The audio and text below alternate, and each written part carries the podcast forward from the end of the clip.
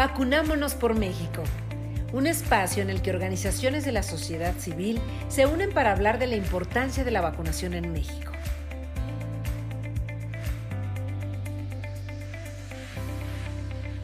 Hola, ¿qué tal? Bienvenidos al podcast de la Alianza Vacunámonos por México. Este medio informativo tiene por finalidad promover la salud preventiva a través de la vacunación. A nombre de las organizaciones que conforman la alianza, les doy la más cordial de las bienvenidas. Mi nombre es Enrique Hernández, soy director de la asociación Juntos Forjando un Mundo Mejor AC y tengo el placer de ser el entrevistador en este episodio. El tema que abordaremos el día de hoy es la importancia de la farmacovigilancia y la tecnovigilancia. Y para hablar de ello, tenemos de invitados a la Asociación Mexicana de Farmacovigilancia. Desde luego, su presidente, el doctor Josué Bautista Arteaga, y les voy a hablar un poco acerca de su experiencia. Él es químico farmacéutico industrial, es egresado de la Escuela Nacional de Ciencias Biológicas del Instituto Politécnico Nacional, con 15 años de experiencia en la industria farmacéutica. Cuenta con un diplomado en Administración Farmacéutica por el Instituto Tecnológico y de Estudios Superiores de Monterrey, así como una especialización en negociación por el Instituto Panamericano de Alta Dirección de Empresas. Su experiencia profesional se relaciona principalmente en el campo de la farmacovigilancia, en temas como la gestión y minimización del riesgo, auditorías, inspecciones, legislaciones y sus retos en armonización e implementación exitosa. También trabaja el tema de la interacción con organizaciones independientes de farmacovigilancia, agencias reguladoras y cámaras de las industrias farmacéuticas. También es miembro de la Sociedad Internacional de Farmacovigilancia y es fundador y miembro del Consejo Directivo de la Sociedad Global de Farmacovigilancia para la región de América. Pues bien, doctor Josué Bautista Arteaga, muchísimas gracias por compartir su tiempo y a nombre de las asociaciones que conformamos la alianza Vacunámonos por México, pues le doy la más cordial de las bienvenidas. Pues doctor Josué, me gustaría empezar preguntándole que nos explicara qué es la farmacovigilancia y qué es la tecnovigilancia. Claro que sí, Enrique. Eh, antes que nada, permíteme agradecer esta invitación que hacen a la Asociación Mexicana de Farmacovigilancia y le envío un cordial saludo a toda tu audiencia. Eh, la farmacovigilancia y la tecnovigilancia son dos instrumentos que hacen parte de las herramientas de la salud pública, donde estos dos instrumentos tienen un enfoque eh, de alguna manera eh, vinculado con la capacidad de detectar y evaluar lo que sucede a consecuencia de la investigación o el uso de la vida real, tanto de medicamentos como de dispositivos médicos. ¿Para qué? para poder comprender esa información y poder ser capaces de comunicar esta información vinculada a los riesgos que se, que se pueden estar anticipando con el uso de estos medicamentos o de dispositivos médicos.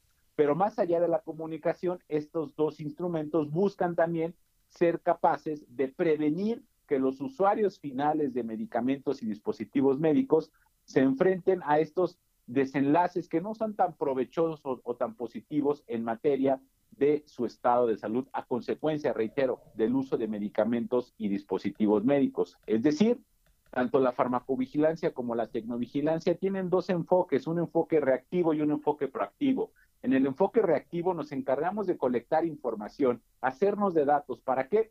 Para poder evaluar y comprender esta información de tal manera que ahora podamos ser proactivos. Y esa proactividad se vincula con la capacidad de comunicar esos riesgos vinculados al uso de los medicamentos o dispositivos médicos y cuando sea posible, inclusive poder evitar la expresión o la manifestación de esos riesgos vinculados al uso de medicamentos y dispositivos médicos. Por ejemplo, en estos tiempos de pandemia, pensemos en las vacunas contra COVID-19. Uno de los eventos adversos o efectos adversos que se comenzaron a identificar en la fase de uso de la vida real de estas vacunas fueron las reacciones anafilácticas, donde a través de este enfoque reactivo que es detectamos que algo ya le pasó a el paciente, los siguientes estadios de la farmacovigilancia se centraron en evaluar estos datos y comprenderlos en aras de poder prevenir en un futuro que haya más pacientes que reciban esta vacuna y no se vean favorecidos al máximo con su beneficio. ¿Cómo se logró prevenir y comunicar esta información?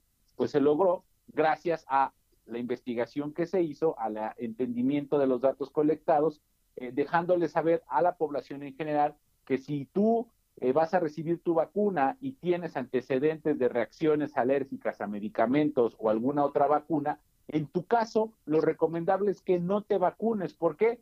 Porque existe una probabilidad de que ese antecedente tuyo eh, pueda fomentar y disparar que en ti al recibir la vacuna se presente una reacción alérgica, que es una reacción alérgica grave, una reacción alérgica que se conoce como anafilaxia y, por supuesto, en dado caso de no recibir la atención oportuna en el momento oportuno, puede llevar a ese paciente, a ese a esa persona que está recibiendo la vacuna a escenarios muy desafortunados. Claro, doctor, pues muchísimas gracias. Mire, también algo que creo que es importante y quisiera preguntarles, sabemos que esta, este análisis que ustedes hacen sobre la farmacovigilancia y tecnovigilancia, pues de alguna manera permite a nosotros como sociedad estar más tranquilos de que existen este tipo de análisis, es decir, ¿cuál es la importancia de que su organización tenga esta independencia y esta función en nuestro país para que a final del día todo lo que está en el mercado pueda tener esta vigilancia como tal? Mira, yo te diría que nuestra función eh, eh, reside en ser eh, un elemento que trata de integrar a los diferentes participantes del proceso de farmacovigilancia en primera instancia. Porque al ser una asociación civil, conectamos con audiencias vinculadas con la misma autoridad sanitaria, con la misma agencia reguladora, en audiencias vinculadas con los fabricantes y los desarrolladores de medicamentos y dispositivos médicos, pero también conectamos y estamos en, vinculación con la academia, estamos en vinculación con la sociedad civil. Y esto nos permite en un primer sentido poder llevar la farmacovigilancia y la tecnovigilancia a diferentes audiencias y a diferentes niveles de conversación. No es la misma conversación que yo puedo tener como asociación civil con una entidad sanitaria como la COFEPRIS, a con un paciente que está preocupado por si debe o no vacunarse con X vacuna porque vio una noticia en la cual mencionaba que esa vacuna en un, en un sujeto del otro lado del océano resulta ser que le generó un efecto adverso. Es decir, nosotros antes que nada buscamos hacer esta difusión y sensibilización en materia de, la importancia y de los beneficios de la farmacovigilancia y la tecnovigilancia. Posteriormente, conforme el espacio lo permite, somos parte de este proceso de evaluación y comprensión, no solo de los datos que se colectan, sino de las legislaciones y los instrumentos regulatorios que se van implementando a nivel del país. Cuando se trata de generar una nueva legislación en materia de farmacovigilancia o de, o de tecnovigilancia, la Asociación Mexicana de Farmacovigilancia ha sido parte de estos procesos, ya sea a través de la convocatoria que nos hace directamente la autoridad sanitaria o a través de diferentes cámaras que representan a estos desarrolladores o investigadores de medicamentos y dispositivos médicos. Y aquí nuestro papel reside en darle voz a estos integrantes, a estos eh, eh, participantes del hacer de la farmacovigilancia y tecnovigilancia, que somos todos, que no se limita al experto en farmacovigilancia, sino también trasciende en esta necesidad que los pacientes eh, nos han manifestado de por qué es importante para ellos conocer, por ejemplo, más de un medicamento, conocer acerca de si ese medicamento ya fue evaluado o no por la agencia sanitaria, etcétera, etcétera. Tratamos de integrar todas estas voces para qué? Para que en los ejercicios que a nivel país así eh, eh, se, nos, se nos permite y se nos convoca a ser parte, podamos eh, depositar no solo una visión científica vinculada con los procesos técnicos y esos procesos engorrosos, quiero decirlo así, de la farmacovigilancia y tecnovigilancia, sino también tener ese sentido humano que es justamente el sentido por el cual nosotros en la asociación estamos existiendo, que son nuestros pacientes, los pacientes que utilizan los medicamentos y los dispositivos médicos en nuestro país. ¿Cuáles son, digamos, ahorita los proyectos que están trabajando en relación a la pandemia? Claro, mira, eh, eh, la pandemia, como a, muchas de las organizaciones, nos vino a hacer un antes y un después del hacer de nuestras actividades. En este sentido, en términos de, este, de esta información que se ha venido generando alrededor de la pandemia, eh, derivado de la diversidad de audiencias y representaciones que nosotros tenemos en la Asociación Mexicana de Farmacovigilancia, nuestros proyectos han sido diversos. Uno de los proyectos vinculados a la, a la sociedad civil está en la difusión, sensibilización y sobre todo comunicar información basada en ciencias y basada en hechos científicos y en hechos que han sido investigados y, comprobados, o si no, al menos eh, eh, investigados conforme al método científico. ¿Por qué? Porque en este universo de pandemia, pues son muchas las fuentes de información que vienen a sumar voces y muchas de ellas desafortunadamente no tienen este sustento o no se han dado el espacio para corroborar la información que se está compartiendo. Por lo que te puedo decir en términos de la sociedad civil, el enfoque ha sido primariamente en difundir datos eh, científicos en relación al uso de los medicamentos y de los dispositivos médicos, datos en relación a ese uso correcto y datos en relación a esos riesgos que se pueden vincular eh, eh, cuando de dispositivos médicos o de vacunas contra COVID-19 se trata. En términos de la evaluación de los datos de seguridad que se, que se generan eh, en el país, te diría yo que esta es una, una, una responsabilidad propia de la autoridad sanitaria y nosotros colaboramos con la autoridad sanitaria conforme a los espacios se nos, se nos presentan. Parte de los, de los análisis que hemos hecho eh, se, vinculan primariamente en ir pudiendo observar con la información que se nos va compartiendo a todo el público, pero con este enfoque de expertise en farmacovigilancia, por ejemplo, cuando de vacunas contra COVID-19 se trata, es ir midiendo esta, este comportamiento de porcentajes, por ejemplo, de, de, efectos adversos reportados versus el número de dosis que se van administrando. Y esto nos puede permitir inclusive entender si los esfuerzos de farmacovigilancia en la población en general están siendo eh, lo suficientemente eh, robustos como para que tú, yo o cualquier otra persona que recibe una vacuna sepa que tiene que ir y reportar esta información. Ok, digamos que pasando al terreno de la, del resto de las vacunas que, que pareciera a veces que, que nos centramos todo en COVID porque justamente es la necesidad. Pero pasando a los esquemas de, de vacunación, eh, encontramos también que cuando hacemos campañas de promoción de la salud preventiva a través de la vacunación, pues encontramos diferentes discursos en la sociedad en general, desde el miedo a lo que pueda generar el daño de una vacuna, personas que eh, a lo mejor porque ya no se viven enfermedades como poliomielitis, rubiola, por ejemplo, ¿no? Otras enfermedades que, ya se han visto que no han, eh, digamos, tenido tanta incidencia en México o que han desaparecido, eh, la gente piensa que no existe y han dejado también de vacunar a sus hijos porque piensan que pueden generar un daño. Desde el punto de vista de la farmacovigilancia, se aplica a todas las vacunas, es decir, se aplican estos mismos procesos de, vigilancia, ¿no? Haces una excelente eh, pregunta y, reflexión en esta materia, Enrique. Muchas gracias.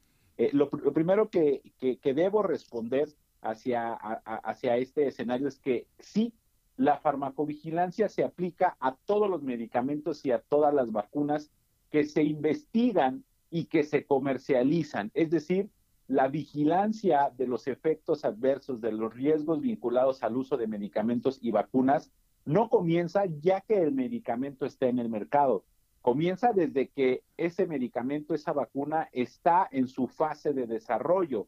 Es decir, la farmacovigilancia es un proceso que acompaña a ese medicamento o a esa vacuna en toda su vida, en todo el ciclo de vida de esa de ese producto medicinal. Por lo tanto, debemos estar eh, confiados de que el proceso de farmacovigilancia ha sido aplicado a estos, eh, en este caso, a estos productos eh, denominados vacunas. Ojo, importante recordar que las vacunas, sin duda alguna, son una de las mejores herramientas que la ciencia del desarrollo de medicamentos nos ha otorgado. ¿Por qué? porque las vacunas tienen una característica muy específica y muy particular, que es que nos permite protegernos contra una enfermedad infecciosa como las que generan los virus sin enfermarnos. Y recordemos que hay enfermedades como para las cuales se han desarrollado las vacunas, varias de estas que tú ya has mencionado, que hay enfermedades que inclusive no tienen cura y que por eso es necesario y fue necesario generar un esquema que nos permita protegernos contra ese eh, virus eh, eh, derivado de la necesidad de estar justamente nuestro sistema inmune listo para hacerle frente a ese organismo infeccioso sin que nos tengamos que enfermar, porque de hecho para estas enfermedades eh, eh, de las cuales no hay cura, el enfermarnos es una situación donde ya no, ya no vas a pasar a otro estadio y te quedas con esta enfermedad.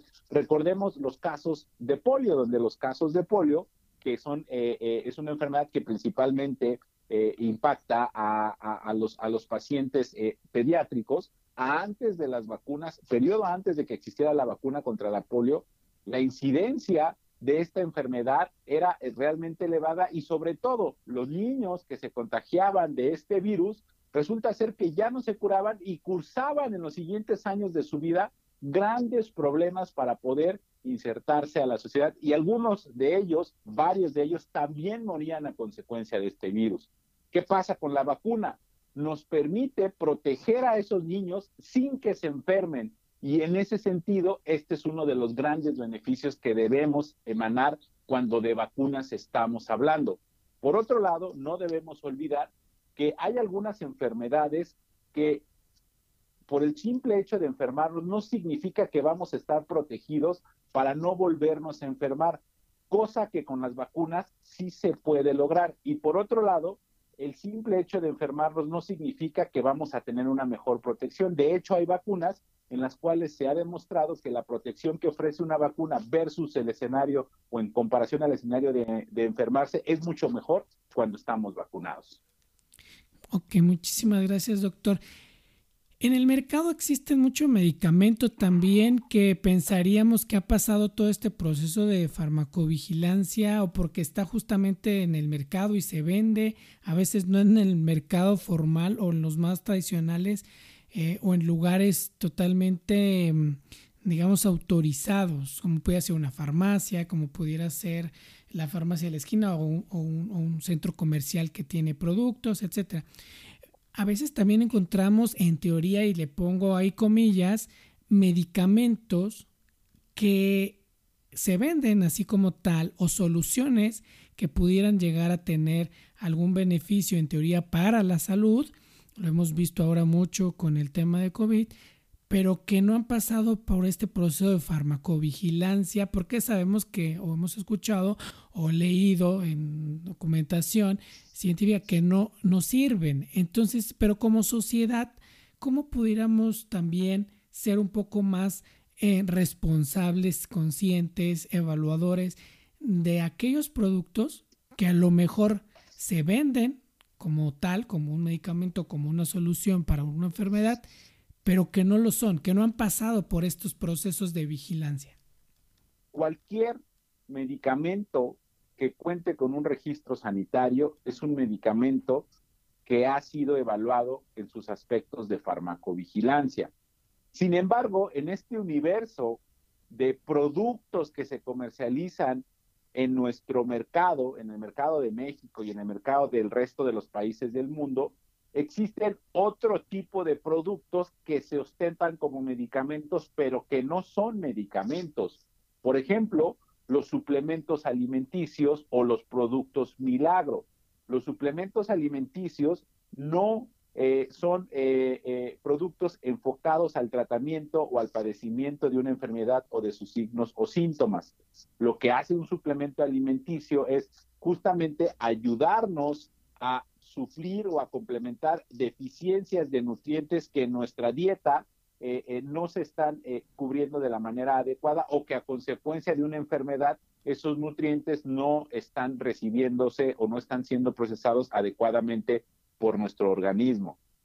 Y para muchos de estos suplementos la gente ha malinterpretado, hemos malinterpretado que son eh, elementos que nos van a ayudar a curarnos de alguna enfermedad. Pero más allá de eso hay otro gran rubro o, eh, hay, otro gran eh, universo de productos que se ostentan como productos que nos ayudarán a curar el VIH, la diabetes e inclusive el COVID. esos productos no son medicamentos y son los que se denominan productos milagro y esos productos milagro cuando los revisamos en su, en su empaque, en su cajita, veremos que no cuentan con un dato que se llama el registro sanitario, que es el código que le da la agencia reguladora, en este caso COFEPRIS, a ese medicamento en específico cuando se tratara de un, de un medicamento.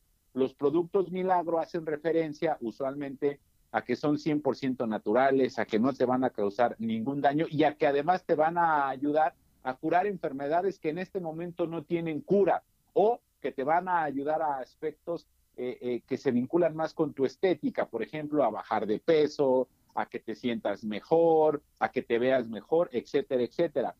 ¿Cómo la sociedad civil podemos entender y conocer y sobre todo identificar si estoy adquiriendo un medicamento que efectivamente ha sido revisado por la agencia reguladora o si estoy adquiriendo un producto milagro. Lo primero es en dónde lo compro. Y aquí tenemos que hacer eh, un llamado a nuestra eh, a nuestro sentido común. Si yo estoy en la calle y me encuentro eh, en la esquina de la colonia en donde yo vivo a una persona que está vendiendo en esa esquina en su auto medicamentos, pues esa persona, eh, por supuesto que la procedencia de esos medicamentos me debe llamar la atención, porque para vender un medicamento se debe contar con un permiso de la agencia reguladora, en este caso COFEPRIS.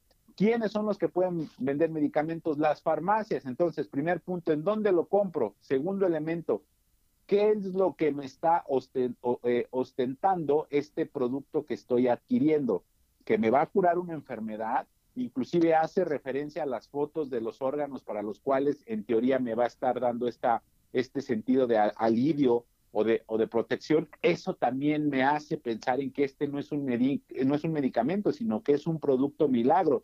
Y en ese sentido, es parte de los focos rojos que yo debo tener en mi, en mi en mi visión y, en la identificación de si estoy enfrente de algo que sí es un medicamento o de algo que no es un medicamento y que además el gran riesgo de comprar este tipo de productos es que desconocemos qué es lo que contiene. Nadie, ninguna autoridad reguladora ha podido eh, dar fe de qué es lo que contiene y en consecuencia, en el mejor de los casos, nos estamos tomando eh, un compuesto que no nos va a generar absolutamente nada. Pero en el otro de los casos puede ser un, un, un producto que tiene compuestos que pueden llegar a, ser tóxicos y que en consecuencia nos afecten el estado de salud de una manera muy, muy importante. Muchísimas gracias, doctor. Pues vaya reto que tienen eh, actualmente como, como Asociación Mexicana de Farmacovigilancia frente al panorama eh, de salud que enfrenta México. Y me gustaría preguntarle finalmente en este tema, sobre sus retos, hacia dónde, como dicen este antes y después de la de la pandemia del COVID, hacia, hacia dónde va hoy en día, cuáles son sus retos más inmediatos que tienen como asociación.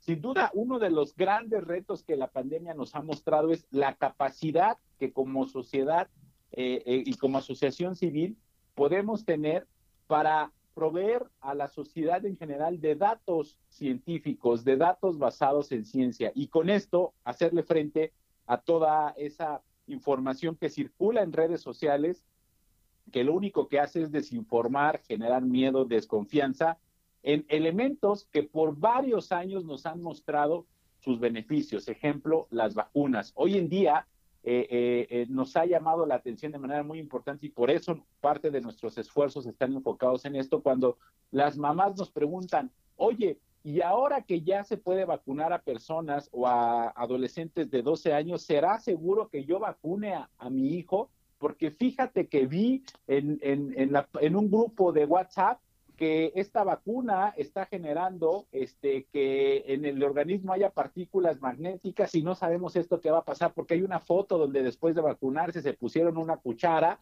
de metal y se les quedó pegada.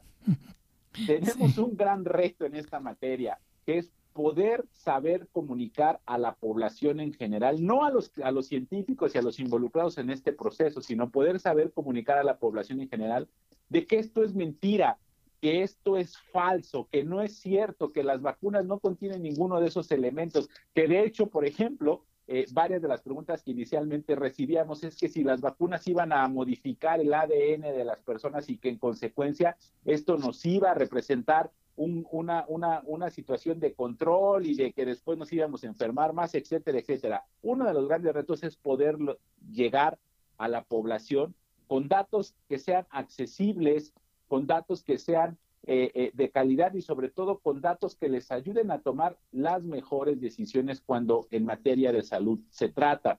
Porque tampoco es nuestro objetivo eh, el que todas las personas digan, ah, pues ya con lo que nos comunicó la Asociación Mexicana de Farmacovigilancia me voy a ir a vacunar. No, cada uno de nosotros tendremos el espacio de tomar la decisión correcta, pero lo que sí queremos es ser parte de ese proceso de toma de decisión, otorgándole a la gente información de calidad, por un lado.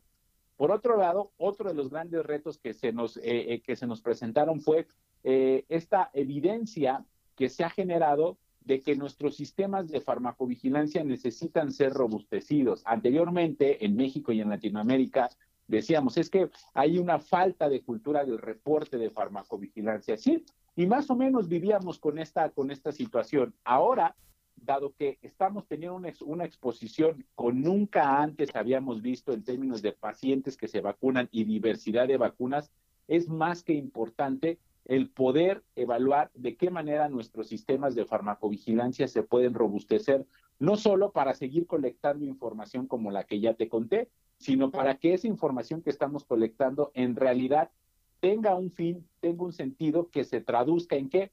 En una mejor, mejor utilización de ese medicamento, de esa vacuna, para que el paciente, el usuario final, se vea favorecido por los beneficios y esos beneficios excedan a los riesgos. Eh, finalmente, doctor, ya sé que algo que adicional que quisiera agregar o si no, pues también que nos pueda compartir sus datos de redes sociales, página web, para que vea también la gente los cursos que ustedes ofrecen. Como bien dicen, hay información para médicos, mucho más técnica, pero también hay, tienen eh, sesiones eh, para información para público en general. Entonces, algo más que quiera agregar o si no, bueno, pues sus datos para redes sociales y que los puedan ubicar. Claro, sí, eh, mira, eh, si me permites como un mensaje final eh, y, o reflexión en, en, esta materia, en la materia o en las materias que hacen parte del trabajo de la Asociación Mexicana de Farmacovigilancia, que inicialmente nos llamamos únicamente de farmacovigilancia porque en aquel momento la legislación que por primera vez fue publicada en el país fue vinculada a los aspectos de farmacovigilancia. Años después se publicó una, un requisito legal en relación a tecnovigilancia y que por supuesto pues es parte del hacer de nuestra asociación civil. El mensaje que me gustaría compartir o reflexión que me gustaría compartir con, con quienes nos escuchan es que no debemos tener miedo eh, en relación a la información, la evaluación y los datos generados por los desarrolladores de medicamentos y vacunas. Esta información ha sido no solamente respaldada por datos científicos, por comités de expertos, ha sido evaluada y dictaminada por nuestras agencias reguladoras, por la COFEPRIS, por la FDA, por la Agencia Europea de Medicamentos. En consecuencia, la información vinculada y las pruebas de los beneficios que estos medicamentos pueden traer a la vida de las personas es en verdad bastante confiable y es muy bien sustentada. En ese sentido, no podemos echar por la borda los datos científicos, la inversión de recursos humanos, la, inversión de recursos tecnológicos, técnicos, eh, eh, vinculados con el desarrollo de estas alternativas que hoy en día nos han mostrado el valor que tienen en nuestro día a día. Miremos los casos de, eh, que se están presentando en aquellos países en los cuales el, número de personas vacunadas va aumentando de manera muy importante. El caso de nuestro vecino en el norte, que es Estados Unidos, donde más del 50% de su población ya ha recibido al menos una dosis de vacuna, es en verdad muy, muy alentador mirar cómo el número de casos diarios de COVID detectados ha venido disminuyendo considerablemente. Y así, como tú ya lo mencionabas, hay otros ejemplos de cómo los medicamentos y las vacunas han podido cambiar la forma de vivir, las expectativas de vida e inclusive la forma de abordar nuestras actividades del día a día. La farmacovigilancia y la tecnovigilancia están ahí para seguir evaluando estos datos de seguridad, estos datos de experiencia de uso y que estos datos no se queden como una simple estadística, sino trasciendan en la capacidad de poder prevenir los riesgos que se vinculan con el uso de medicamentos y vacunas. El COVID-19 nos ha venido a arrebatar muchísimas cosas, pero también nos ha venido a mostrar el valor de la ciencia. Creamos en la ciencia, sigamos creyendo, creyendo en la ciencia y sigamos fomentando el valor que la ciencia tiene. Porque desde la Asociación Mexicana de Farmacovigilancia no tenemos duda que es así con este trabajo en equipo como juntos vigilamos más. Así es que gracias por la invitación. Mis redes son, eh, más que mis redes, las redes de la Asociación Mexicana de Farmacovigilancia. La página web es www.amfv.org.mx y nos encuentran en Facebook como Farmacovigilancia MEX y si tienen eh, alguna pregunta en particular o, específica o, les gustaría invitarnos a ser parte de alguno de los eventos que en su trabajo, en su comunidad, en su hospital, en su sociedad, este, les interesaría que la asociación esté presente, nos pueden enviar un correo electrónico a contacto amfv.org.mx. Gracias, Enrique, por la invitación y ojalá, ojalá sigamos teniendo oportunidad de colaborar mutuamente. Muchísimas gracias. Claro que sí, doctor Josué Bautista. Eh, vamos a, generar proyectos que nos puedan ayudar a seguir contribuyendo con la difusión de esta información tan importante como es la, salud. Eh, le agradezco muchísimo a nombre de las organizaciones eh, de la Alianza Vacunámonos por México y bueno, pues le agradecemos muchísimo su participación y toda esta información tan importante que nos va a ayudar a eh, tener una, una toma de decisión mucho más acertada en cuanto al tema de salud. Muchísimas gracias y agradezco muchísimo también a la Asociación Mexicana de Farmacovigilancia que esté sumándose a estos esfuerzos de vacunámonos por México. Bien decía Albert Einstein, todo aquello que el hombre ignora no existe para él. Por eso el universo de cada uno se resume al tamaño de su saber. Y creo que el día de hoy, con esta información que nos proporciona, pues ha incrementado nuestro conocimiento y desde luego nos sirve para tomar decisiones referente a nuestra salud. Mi nombre es Enrique Hernández, director de la asociación Juntos Forjando un Mundo Mejor AC, integrante de esta alianza denominada Vacunámonos por México. A nombre de las organizaciones que la conforman, les agradezco su atención. Muchas gracias por escuchar este episodio de Vacunámonos por México. No olvides suscribirte en la plataforma en la que escuchas este podcast y seguirnos en las redes sociales con el hashtag Vacunámonos por México. Este podcast brinda información con la asesoría de profesionales y especialistas. Sus fines son exclusivamente informativos.